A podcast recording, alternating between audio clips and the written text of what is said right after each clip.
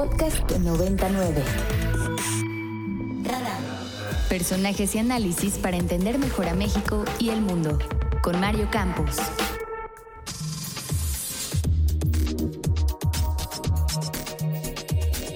Cualquier revuelta interna es una amenaza mortal para nuestra condición de Estado. Para nosotros como nación es un golpe para Rusia, para nuestro pueblo. Y nuestras acciones para proteger a la patria de una amenaza así serán duras. Todos los que deliberadamente tomaron el camino de la traición, que prepararon una insurrección armada, que tomaron el camino del chantaje y de los métodos terroristas, sufrirán un castigo inevitable. Esto decía hace apenas un par de días el presidente Vladimir Putin eh, a propósito de la pues, revuelta o este movimiento del líder del grupo Wagner, que de pronto de estar combatiendo en Ucrania frente al ejército ucraniano, de pronto dice que ha sido víctima de bombardeos por parte del ejército ruso, que le han costado la vida a sus soldados, a sus, eh, pues sí, sus soldados, sus integrantes de, de este grupo de mercenarios o, contratistas privados, que es el nombre más bonito, pero pues, eh, son mercenarios, eh, o sea, les pagan por combatir, pues es a lo que se dedican, y decide, eh, en lugar de caminar hacia Ucrania, caminar hacia Moscú. Y vivimos unas horas de incertidumbre a nivel mundial donde decíamos, ¿y hasta dónde va a llegar? ¿Y qué puede hacer? ¿Y qué va a pasar con el establishment ruso frente a este desafío que está viviendo? Y para entender mejor lo que ocurrió este fin de semana, tenemos en la línea a nuestro querido Mauricio Mechulam, profesor aquí en la Universidad Iberoamericana, columnista en el Universal, eh, gran activista en redes sociales que puede compartir contenido en tiempo real a través de sus Instagram Lives, que, que nos permite asomarnos a lo que está pasando, y colaborador de Foro TV. Querido Mauricio, ¿cómo estás? Muy buen día. ¿Cómo te va, querido Mario? Qué gusto saludarte a ti y a toda tu audiencia, por supuesto. Gracias. A ver, vamos por el ABC del asunto. ¿Qué pasó? Y tú lo fuiste advirtiendo a lo largo de los meses.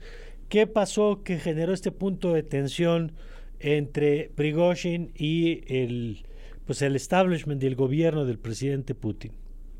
Creo que, mira, aquí hay que hacer un análisis fino, eh, porque he visto mucho lo que se anda publicando en redes, etcétera hay que hacer un análisis fino de la relación entre esta agrupación y Moscú. Lo digo por esto, porque no se trata de simplemente mercenarios, como tú, por ejemplo, puedes contratar una empresa de seguridad para que te venga y te cuide, no sé, tu edificio, tus instalaciones, tu fábrica, y ya, o sea, tienes exclusivamente una relación de trabajo, un contrato con esta empresa y punto. No, no, no es así. El grupo Wagner sí es un grupo de contratistas, una empresa privada de contratistas militares. Pero si el grupo crece y si el grupo se alimenta y si el grupo llega a donde llega, es porque así sirve a los intereses de Putin, así sirve a los intereses del Kremlin. En otras palabras, se convierte en una especie de brazo de Moscú, un brazo mediante el cual Moscú puede desplegar fuerza en Siria, en Libia, en Malí, en Venezuela, en ahora mismo, por ejemplo, en Sudán, y por supuesto en Ucrania, en Crimea, en el este ucraniano desde el 2014, sin la necesidad de que Rusia tenga que reconocer que está directamente involucrada con estas operaciones. Entonces, es un grupo que crece, que va desplegando fuerza por todas estas partes, va creciendo, se va haciendo indispensable para las estrategias de Rusia. Y ahora más recientemente, Putin los llama para ayudar al combate en Ucrania. ¿Por qué se necesitaba ayuda en el combate? A ver, Rusia arranca su intervención con casi, no sé, 150 mil soldados por cuatro fronteras alrededor de Ucrania, pero recordemos que en esas primeras semanas la intervención rusa prácticamente colapsa, se, se, estanca y no consiguen conquistar Kiev, se repliegan de Kiev y se trasladan al este ucraniano. Entonces Putin estaba muy necesitado de victorias. Putin necesitaba mostrar que esta apuesta que él había hecho a una intervención frontal, masiva, ¿no? Este, de tantos cientos de miles de soldados, tenía sentido. Y para ello le parece que es funcional el utilizar a esta empresa privada con la cual tiene una extraordinaria relación desde su concepción. Sí. Y además tiene una relación muy cercana con Prigozhin desde mucho antes de que el grupo Wagner existiera. Entonces, Putin dice, a ver, vente para acá, por favor, y ayúdanos al combate. Y sí, ya en el, en el terreno de batalla, Wagner muestra mayores capacidades y mayores habilidades que el ejército ruso.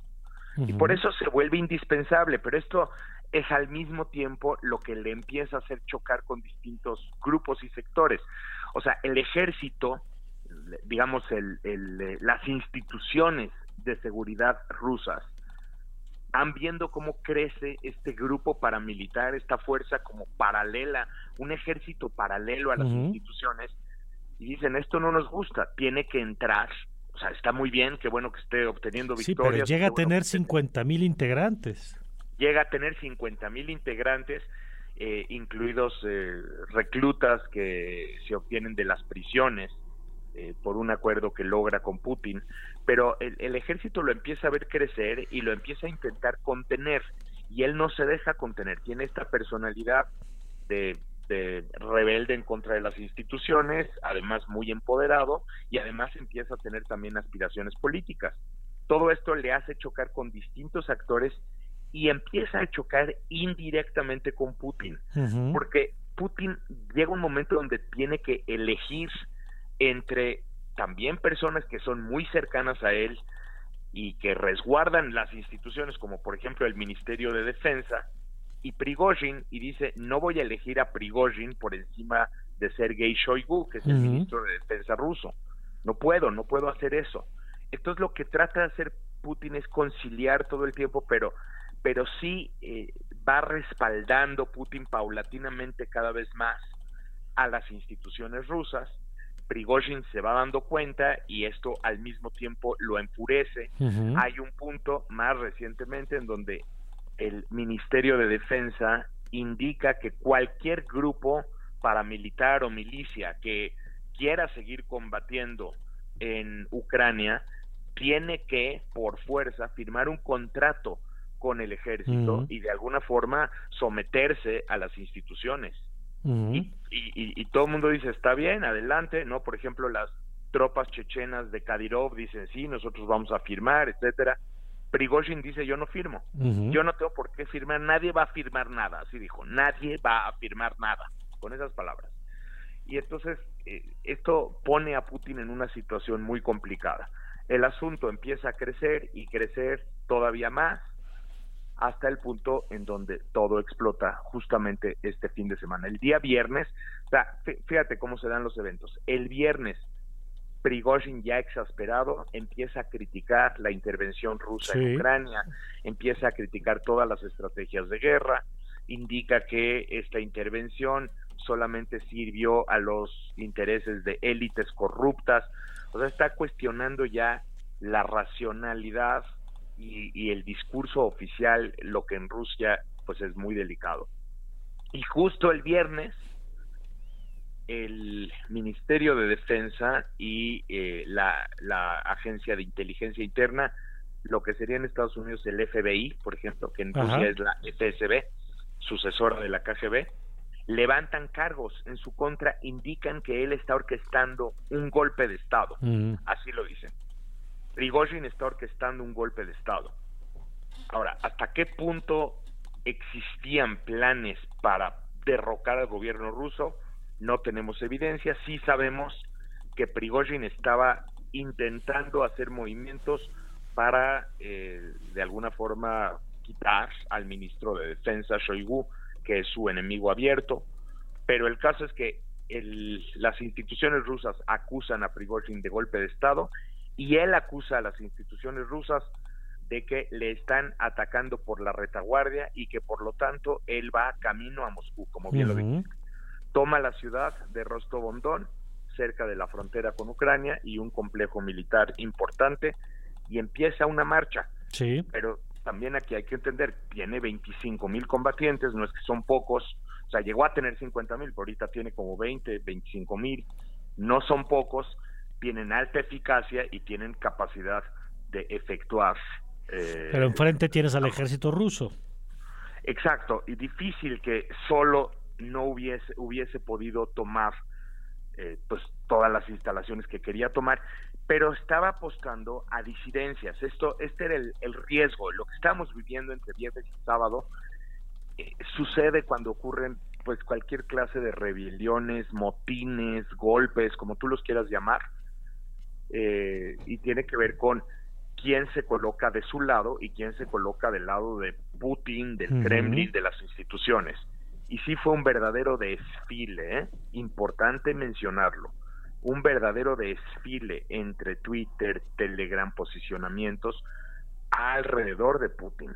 Las gobernaturas locales, los, eh, las legislaturas, todos los actores políticos, eh, la Guardia Nacional, que era muy importante ver dónde se posicionaba, la, incluso Surovikin, que es un general que estuvo a cargo de la intervención en Ucrania durante tres meses y que sí tenía una buena relación con Prigozhin, Surovikin básicamente emite un tuit diciendo llamo a la calma, eh, somos hermanos de sangre, hemos combatido juntos, no hagan esto, pero de ninguna manera Surovikin se pone del lado de y esto, pues obviamente, le va a orillar a. De acuerdo. A ver, Oscar. Sí, Mauricio, buenos días. Te saluda Oscar Reyes. Buenos días. Y comenzó también a circular el fin de semana esta percepción del debilitamiento de Vladimir Putin. Esto podríamos decir que ha sido su mayor tropiezo en lo que va desde que ha gobernado Rusia y también eh, preguntarte sobre el papel de Bielorrusia, qué lectura se le puede dar ante esto, sabemos que sirvió de negociador y de mediador, pero cómo, cómo, qué lectura se le da todo, todo esto. Mira, eh, yo digo que estoy leyendo dos tipos de lectura. Una, obviamente muy difundida, habla acerca del debilitamiento de Putin sin duda, ¿eh? porque pues es un momento muy delicado, es la mayor amenaza a su gobierno desde que toma el poder eh, en el año 2000 de manera formal, el 31 de diciembre de 1999 de forma interina, es la mayor amenaza a su gobierno y de pronto como que se proyecta este sentimiento de debilidad a diferencia de pues el, la firmeza con la que todo el mundo pensaba que él controlaba el gobierno. Sin embargo, también hay otra lectura que estoy viendo y, y otros análisis y creo que también hay que considerarlo, ¿eh? Y tiene que ver con que finalmente el, despliegue de apoyos a su alrededor fue brutal, como ya lo acabo de decir.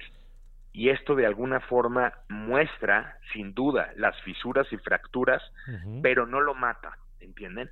¿Y qué pasa cuando algo no te mata? Es justamente el punto.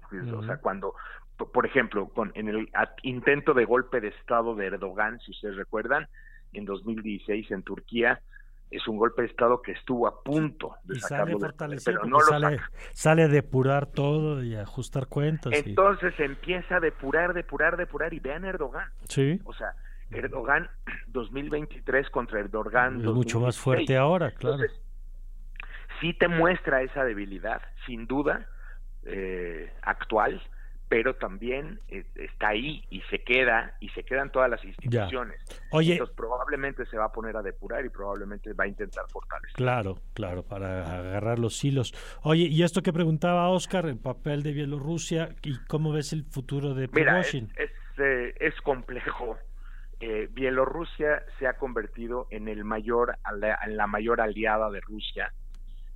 Lukashenko ha tenido una relación compleja con Putin de manera previa, pero a partir del 2020, cuando ocurre un movimiento social en Bielorrusia, eh, Putin se pone al lado, o sea, más bien Lukashenko llama a Putin y se pone a su lado y cuando estaba recibiendo ataques de todo el mundo y sanciones de Occidente y toda la cosa, Putin decide respaldarlo y en esta guerra se posiciona se posicionan prácticamente como aliadas, como la aliada menor. Y entonces en este momento eh, Putin le pide, directamente le pide un favor y le pide, tú tienes ahorita esta capacidad de negociación, tienes esta capacidad de mediar, te voy a pedir, y entonces encuentran la salida de que se le retiran los cargos a Prigozhin, se le eliminan y se le da prácticamente una amnistía a él y a sus eh, combatientes, siempre y cuando Prigozhin se vaya a Bielorrusia. Y desde ese sitio supuestamente pues estaría ya operando de una manera diferente. Todo esto son signos de interrogación. No se sabe realmente todavía que Prigozhin haya llegado a Bielorrusia. No se ha visto dónde está Prigozhin en este momento. Tampoco se sabe si llega a Bielorrusia, si efectivamente se le va a respetar la amnistía. Rusia tiene muchas operaciones en Bielorrusia, o sea, está operando Bielorrusia como una especie de estado vasallo de Rusia. Entonces, eh, son interrogantes que tenemos que ir viendo. Por lo pronto, Lukashenko se cuelga la medalla, eso sí, queda bien, queda como el que pudo, eh, digamos, apaciguar esta crisis inmediata y pues ya podemos estar concentrados en hablar qué va, en qué va a pasar, no en choques entre Wagner y el ejército, ¿no? pues gracias como siempre por la explicación, querido Mauricio. Al contrario, querido Mario, un gusto saludarte a ti y a la audiencia. Hasta pronto. Hasta pronto, Mauricio, el doctor Mauricio Mechulam. Para más contenidos como este, descarga nuestra aplicación disponible para Android y iOS o visita ibero909.fm.